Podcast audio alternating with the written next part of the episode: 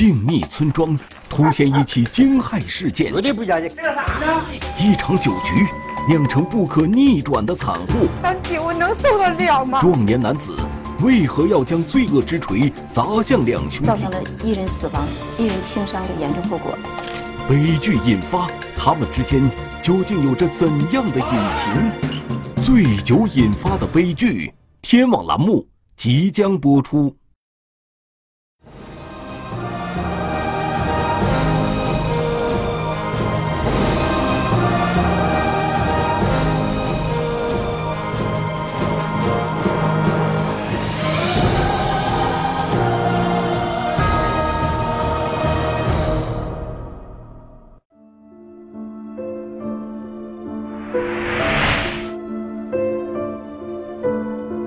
承德村位于黑龙江省牡丹江木陵市福禄乡东北方向，206省道旁，辖区面积13平方公里，常住人口1190人，是一个典型的东北小村庄。百姓的主要生活来源是水稻、玉米、烤烟等经济作物。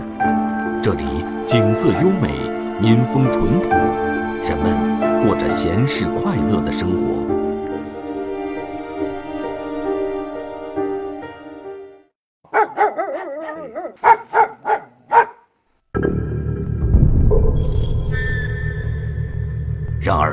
二零一八年初夏的一天，村中的一名男子突然手拎铁锤，一路狂躁气横，在村子里向村民们叫嚣着自己杀了人。就搁他哎呀，拿个锤子晃晃荡荡这个大道，就跟往常的就不一样。我意思谁也不怕，就就就就这感觉。当时听到这种情况下，都寻思不可能的事儿啊。我说句话，就这酒精作用。他当时就是也是没有太没有太多的害怕，四五两个地都被让人打趴下了。我当时我寻思打开瓢不是打死了吗？就是打死了就完了呗。你打开瓢，开瓢不就死了吗？此人名叫江小龙，村民们怎么也不敢相信，平日里老实本分的他，为什么会做出如此疯狂而残忍的举动？他们不知道究竟发生了什么。当时不敢相信这事，不相信，绝对不相信。难道江小龙果真杀害了周氏两兄弟？让村民们匪夷所思的是，他为什么要对周氏兄弟两人痛下杀机？他们之间究竟有着怎样不可调和的矛盾？俺们还寻思呢，他家哥俩，他一个，你再怎么也不能说一个把俩打了，你就都喝酒了，他也不可能，你都喝的一刀歪切的。在村里经营小卖店的高庆才，看到行为异常的江小龙，心里顿生疑虑。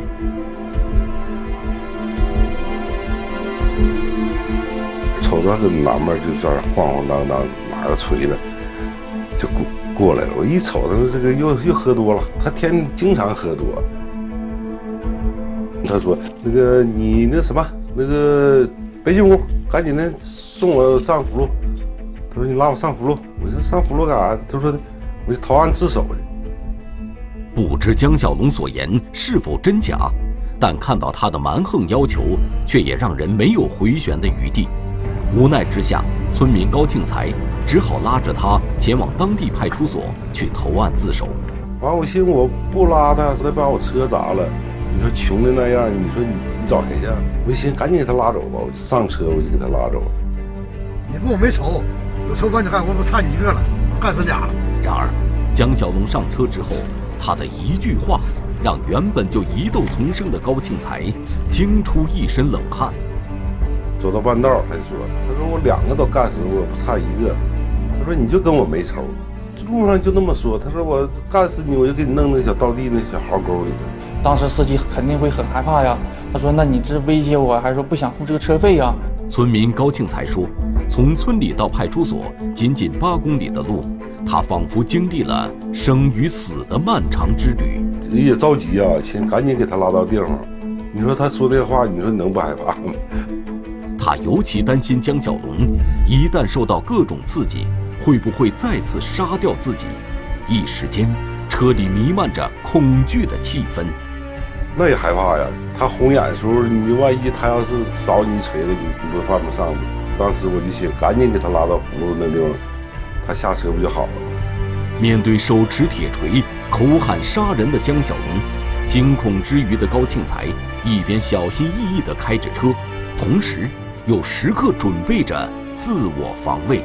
啊我开车，我一寻思，我就都用虚光，我始终是瞄着他。我寻思，你要是动手，他车楼着不矮吗？你这么举是举不了，你说他横扫。我就寻思，你要扫我，我就趴你身上，或者我就胳膊肘了，我就给他干个捂眼青，让他瞅不着我，我再下车。很快，周家大姐夫从一村民那里得到了自己两兄弟被人打了的消息。随后，大姐和姐夫便迅速赶往两兄弟的居住地。光说干仗了，没说那个出人命。然而，当他推开兄弟家的大门时，眼前的一幕却让他惊呆了。去了的，哎，门开的呢。哎呀，我一看，走到门口，我一看屋里那些血，我一进来，这地下有血。走到屋里一看，这被窝上都是血。你看，这么多血，简直那是没没法看，都不敢哼，都不敢细瞅二弟啥样。这脑这都是血，这脑全是血葫芦，那都看不着人了，看不着人了，头发也长，都粘花腿去了。我一瞅就死了，吓得我都嘚瑟了。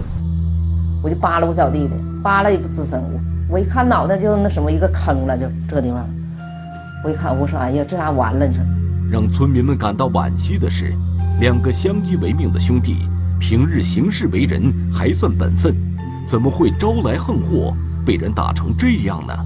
当时下嘛都不太相信，是没说嘛，都感到意外呢。不可能，咱说下下手也不能下死手啊！有多大仇啊？一点仇还没有。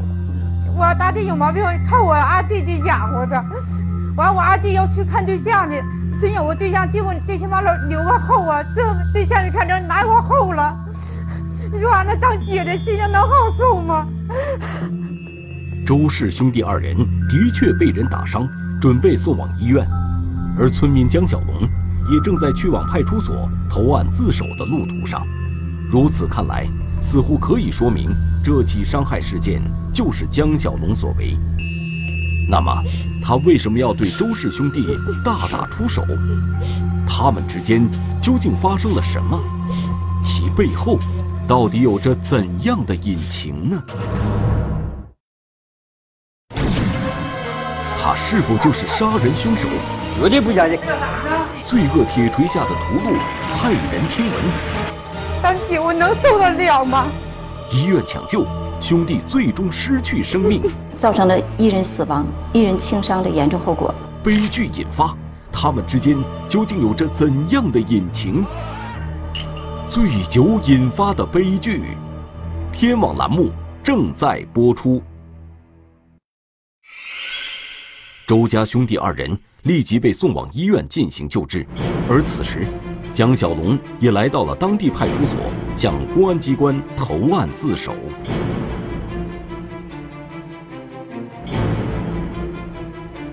江某某就来到了我们那个派出所，他当时衣冠衣衫不整，完了拿着一个方形的一个铁锤，当时铁锤上还有一个血迹。进门就说我拿锤子打死人了，当时说实话真不信，因为为什么？因为他总喝酒闹事儿，我们接触他这个不少警情了，但是没有像他说出当时报警那个警情那么大，从来没接触过，所以说不太相信。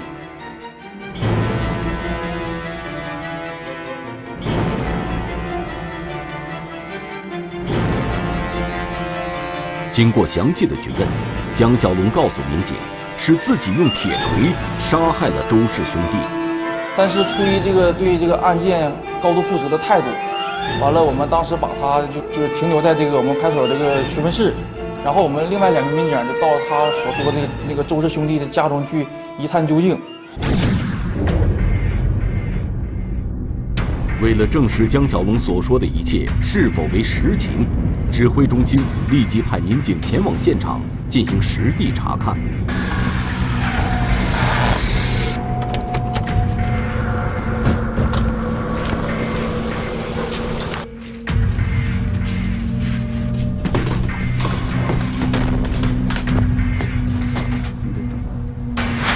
民警经过仔细勘查，从现场的血迹和房内物品凌乱程度来看，这里一定发生了一场激烈的搏斗，并且在厮打中有人已经受伤。炕上全是血迹，最明显的就是，呃，有一个铺开的一个被褥，被褥上已经被那个血给浸透了，很明显就是有人在那个睡觉或者盖那双被子的时候让人打击了，啊，那个出血导致的就是这种状态。依照以以往的一些案例经验，我觉得在这里应该进行了一场很严重的搏斗，然后有可能是钝器打伤，有受害人或者是被害人有了。有人有很很严重的伤势，那么，到底是什么原因造成这起惨案？他们之间有着怎样的纠葛？会不顾往日相邻的情分，大打出手呢？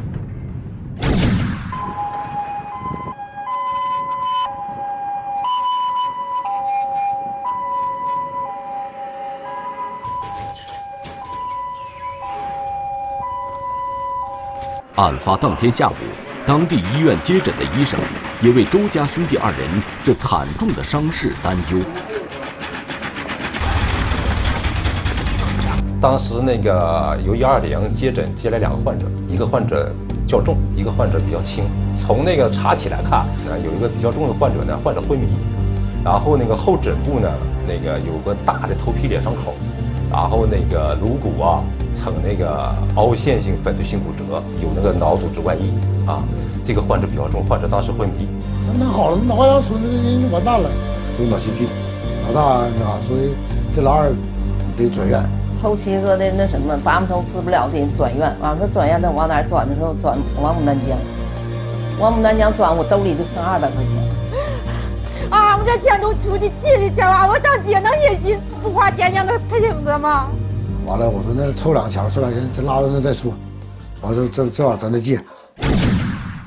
据了解，制造这起惨案的江小龙与被害人周氏两兄弟是同村村民，他和周氏两兄弟是多年的酒友，每隔几天他们就相互走动，聚在一起喝酒聊天。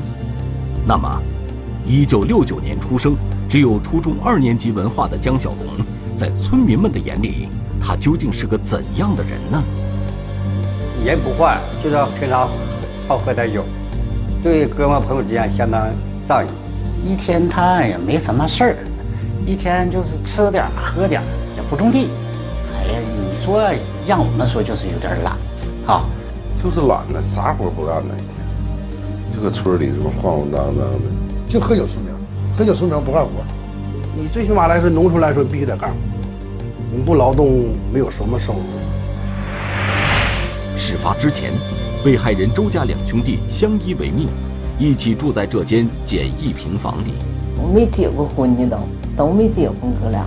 那俩也不干活，那个老二还干点活，这老大也是啥也不能干，就靠他小弟养着他。俺们姐三个反正也惯着，完那阵我妈也那什么也有点惯着，后期这就惯养成这脾气了，也是招呼干活也是，也是不爱干。因为那我小弟呢，俺们谁也没宠呢。那最小的呢，那十几岁就给人家放牛放羊，他们经那什么经常反正搁一起哈，反正人那就是我大弟子和这个江龙，他他俩是经常搁一起，我小弟也那什么有点不愿意，他们跟那什么成天那么喝，平平常都是朋友，他有点好吃的就得找他哥俩上他家吃点喝点。在城个村喝酒的人太多了，城个人是。属于酒香了，这种人哪个叫出来一个就能喝个斤八两的？这少了少说也得半斤呢。坐一块儿这是。一会儿得给我转汤了。一会儿一会儿你们过来敬酒呢，喝咱咱们大老远。喝啥？东家杀个猪了，杀个羊了，过去坐一块儿，喝点酒，不是这家就那家，实际整的还挺好，也挺浑和。在村民们看来。江小龙与周氏两兄弟关系密切，经常还相互来往，在一起举杯畅饮。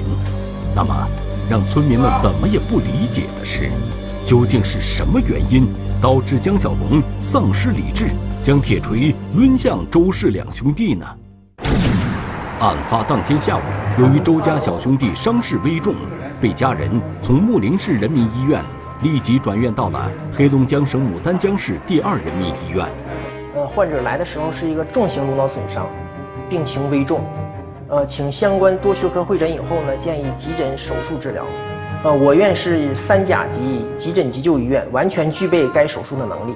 哦，经过反复沟通，告知他这个不做手术可能出现的后果及并发症，呃，家属仍拒绝。第二天建议俺们孩子那个转院，俺们说往哪儿转呢？上哈尔滨。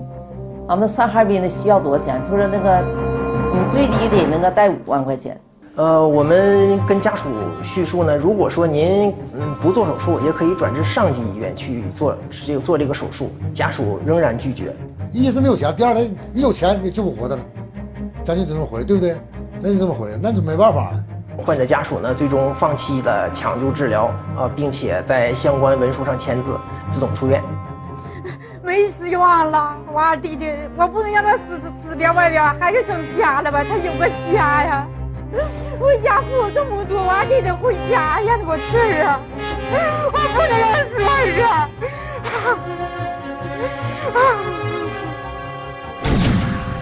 五月十一日凌晨，由于伤势过重，周家小兄弟在家中死亡。由于江小龙醉酒后的疯狂行为，导致周家两兄弟一死一伤。原本大兄弟有病，没有生活来源，小兄弟就承揽了所有家务和生活重担，靠着打工赚点钱来维持兄弟俩的生活。如今，小兄弟已命丧铁锤之下，而只有半条命的大兄弟，以后的日子怎么过？由谁来照顾哀伤的大兄弟？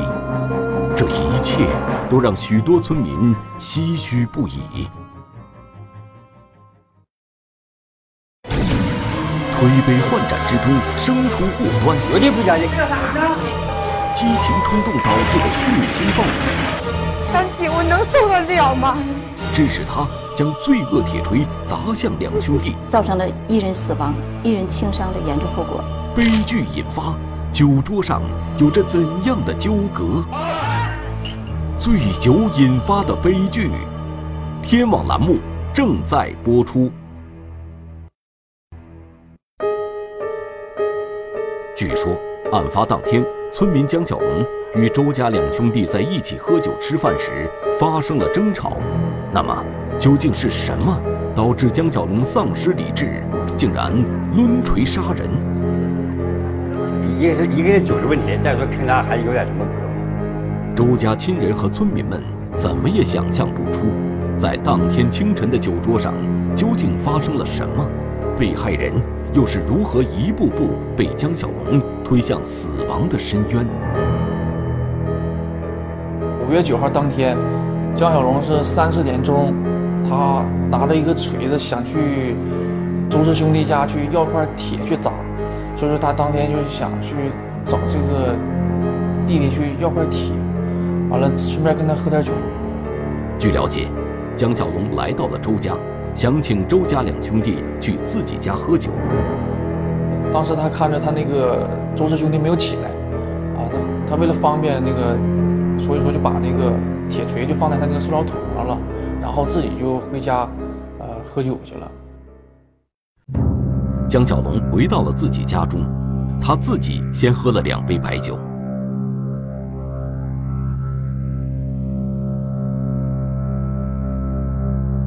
然后他就还是想这块铁用啊，他就七八点钟又去这个周氏兄弟家去借铁。当江小龙再次来到周家时，两兄弟也刚做好了饭，就热情地留下江小龙，跟他们一起喝酒聊天。兄弟，要点钱没有？我这整点菜，咱在这喝吧，在这喝。来，进来，进进。先是在自己家中独自酌饮，之后。又与周家两兄弟一起喝酒，这接二连三的白酒下肚，显而易见，江小龙已经是处于醉酒状态。如果说冲动是魔鬼，酒精就堪比是其催化剂，那么激化他们矛盾的真正导火索又是什么呢？就闲唠嗑，呃，就唠到了这个老那个小小弟弟。这个找对象这个事儿。他弟弟当时喝酒，就是说想让他哥哥搬出去，因为这个他没有房子，就是一个政府给他的房子。但是这个江某某就跟他大哥关系比较好，就替他哥他大哥说话，说你这个就不讲理了。你要是说想那个结婚找对象，你可以自己出去挣钱呢。酒足饭饱之后，小兄弟突然提出自己新交的一个女朋友，想让大兄弟搬出去住，这让在一旁喝酒的江小龙十分不满，想替周家大兄弟打抱不平。其实当时江某某的目的就是为他大那个周氏他大哥打抱不平，替他说话讲情。然而江小龙的劝说非但没有起作用，还激化了矛盾，致使周家小兄弟对江小龙非常不满。弟弟就跟那个江某某就发生了口角，然后江某某就被他那个弟弟拿这个菜刀就架在脖子上，抵住脖子之后呢，江小龙当时说的服了，求饶了。周守官就把刀放下，放下了之后，周守官也进入了这个卧室。如果能够隐忍和退让，这场因酒后冲动而起的争执本可以到此为止。但在两兄弟都进了卧室睡觉后，独自留在厨房里的江小龙越想越恼火。他左右寻思过后，却产生了报复的念头。于是。处于烈怒之中的江小龙便拿起铁锤冲进周家兄弟卧室。进入卧室之后，周锁柱是在这个位置，在这个看这这两滩血这个位置，啊，他是在这个位置附近，在斜卧，斜卧江小龙就趁其不备呢，就拿出了那把锤子，多次击打周守官的头部，呃，将将将那个周守官打伤。那天那血简直了，都是炕地，全都是血块子。看现在这这个褥子上这些血迹，还是案发当天遗留在这个褥子上面，没有清理掉。我小舅子年轻啊，是吧？我小舅子三十多岁，三十九，大十来岁呢。我小舅子膀，俩也打不过他，不是？没想到拿锤子，拿锤子还是啥？还是他睡着了打的。如果说打一锤子醒了，那那可能是我那我那谁，我那小舅子。那那可能拿锤子把他打死。已经失去理智的江小龙，在酒精和血腥的催动下，已经杀红了眼。他残忍地击打了小兄弟之后，又把罪恶的锤头抡向了躺在一旁的大兄弟。当时这个他的大哥是在他们之前就已经这个在炕上炕头睡觉，他他这个哥哥当时就被这个噪音吧就给惊醒了。他他他哥哥一看，江那个江某某正在用锤子打他的弟弟，他刚要起身跑去去喊人吧，然后江某某就马上就骑在这个他大哥身上，就用这个铁锤就打大哥的头部几下。看着床上的兄弟二人逐渐失去反抗能力，江小龙才停止了报复行为，拎着铁锤离开了作案现场。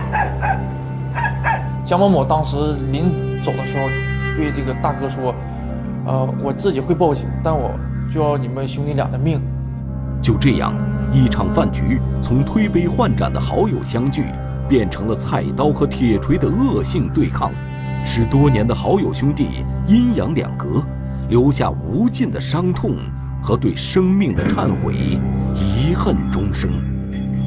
弟弟这样做，能心情能好受吗？我心里确实不不服气呀，我怨气呀。要说都感到意外，天天在一块喝酒，何必翻那脸呢？再说也没有深仇大恨，就有深仇大恨也不可能走到这地步吧。那么，对于因醉酒引发的这起伤害杀人案件的制造者江小龙，司法机关将对其进行怎样的量刑和判决呢？一次友情相聚的酒局，绝对不相信。酿成不可逆转的惨祸。但酒能受得了吗？最终演变成一死一伤的悲剧，造成了一人死亡、一人轻伤的严重后果。他将为自己的疯狂行为付出怎样的代价？醉酒引发的悲剧，天网栏目正在播出。二零一八年十月八日，黑龙江省牡丹江市人民检察院指控被告人江小龙犯故意伤害罪，向黑龙江省牡丹江市中级人民法院提起公诉。实践中嘛，我们认定故意杀人犯罪，尤其是间接故意杀人，与这个故意伤害致死犯罪有一定的困难，在有些案件中啊是难以把握的。具体到本案，我们认定为将被告人江某某构成故意杀害犯罪，具体理由有如下四点：第一，这个被告人江某某在作案时没有明显的杀人动机，其当时的主观心态就是为了报复，为了泄愤；第二，被告人江某某实施的行为是连续的、不间断的行为，且在被害被害人失去反抗之后，没有继续施加加害行为。可见其这个主观上也不积极追求被害人死亡结果的发生。第三，被告人在投案途中，在看见本村村民之后，并没有想隐瞒此事，而是将伤害被害人的事实告诉了村民。后，村民呢告诉被害人的家属，使得被害人得到了及时的救助。第四，被害人周氏弟弟在救助过程中没有立即死亡，而是先后从穆宁市人民医院、牡丹江市第二人民医院先后治疗，后因客观原因，家属没有同意进行手术。将其带回村中保守治疗。被害人在出院之后于次日于家中死亡。充分考虑被告人的主观心态及实施的行为，结合被害人死亡结果的发生的过程，综合判断，本案应认定为故意伤害犯罪。黑龙江省牡丹江市中级人民法院受理后，依法组成合议庭，公开开庭进行了审理。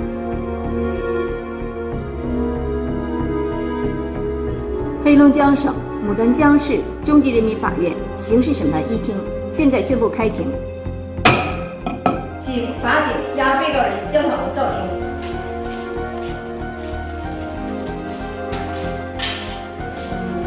呃，因为在审判实践中，犯罪致人死亡的案件是故意杀人犯罪还是故意伤害犯罪，所以说需要从案件的综合角度去考虑。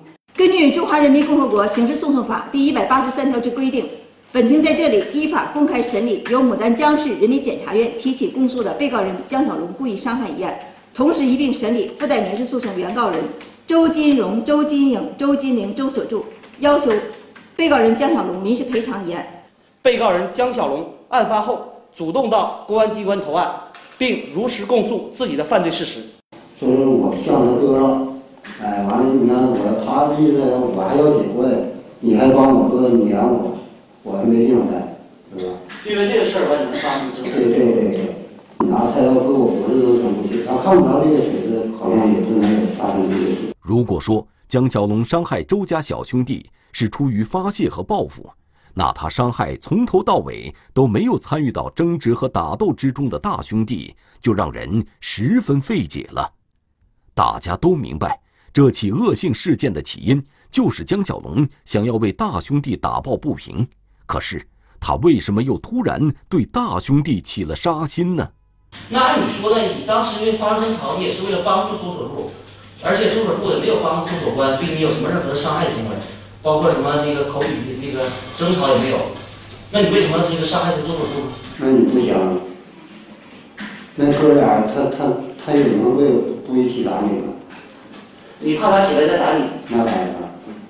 所以说你就先下手为强了，拿锤子先别打是这样是是这种情况吗？对呀。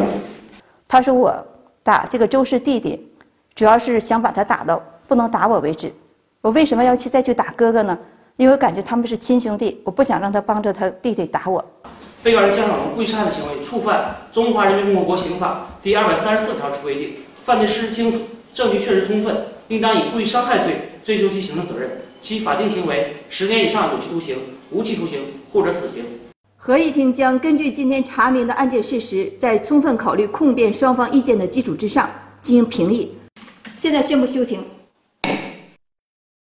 通过开庭啊，咱们可以认定这现在事实呢是比较清楚，证证据呢也是很充分也确实。那么这个案件的被告人江小红和被害人本身呢两个人之间并没有什么矛盾，只是因为双方呢这个因为酒后。啊，因为生活的琐事发生了争执，有自首，酌定从轻情节。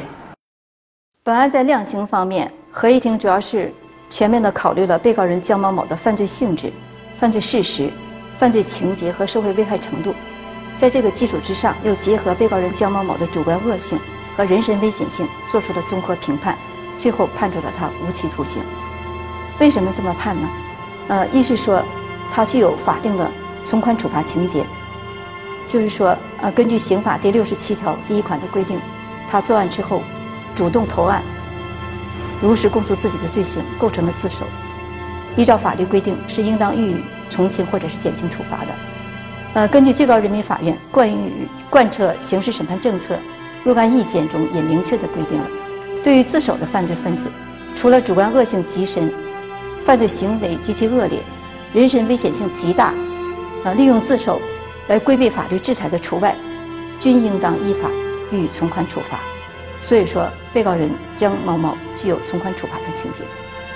面对即将到来的刑罚，姜小龙这才表现出了一丝忏悔。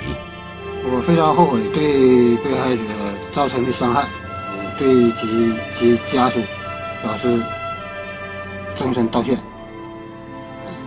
完了呢，我也对我所犯的错误，呃，我伏法，我认罪。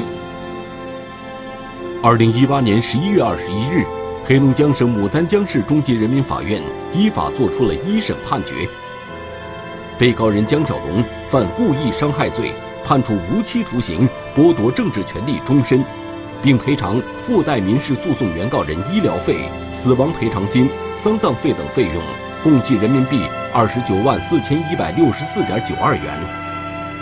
一次好友相聚的酒局，最终演变成了一死一伤的悲剧。在法庭上，江小龙也得到了应有的公正判决，等待他的将是漫漫的铁窗生涯。本案的发生，值得引起社会的关注，引起人民的反思。被告人及被害人均系同村村民。之前没有任何矛盾，关系比较好，只是因为案发当天酒后因一点琐事，最终导致了本案的发生，造成了严重的后果。这个案件从表面上看是一起因为酒后犯罪引发的悲剧，但是有着深层次的原因。他本身是一个普通的农民，他受教育程度有限，初中没有毕业，法律意识相对比较淡薄，同时在处理问题方面，可能可能是考虑的不够全面。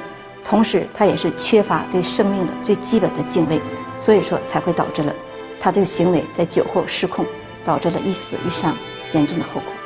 说一千道万吧，这是酒惹的祸。主要是还得是看饮品嘛。无节制的大量饮酒，酒后失控是让人丧失理智的重要原因之一。在此，公诉人奉劝电视机前的观众朋友，平时一定要少饮酒，饮酒之后一定要控制好自己的情绪。莫因一时冲动追悔莫及。同为本村好友，原本聚在一起，像往常一样喝酒聊天，享受闲暇的时光。但是，他们三人谁也不会想到，因为江小龙醉酒后的所作所为，进而发生一死一伤的悲剧。不仅使自己身陷囹圄，也给周家造成了灾难。我弟弟怎么办呢？怎么维持生活呀？我大弟弟没走，我现在让我妹妹领他家去了。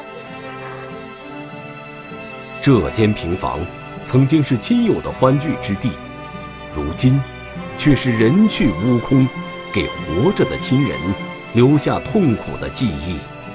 你把他哥俩一找死了，就属于这家就灭了。没见我老哥了，我一走动就想我弟弟，我心揪，我心难受，我就一会儿都就不过来了。我这一秋天也是哭了多少回了。那回我老妹给我打电话说：“大姐，我这一天想哭。”我说：“我都哭多少回了。”每当经过这里的时候，死者两位姐姐的心情都会异常沉痛，更包含着对亲人无尽的思念。这起命案在当地引起了很大反响。也让很多村民对酗酒引以为戒。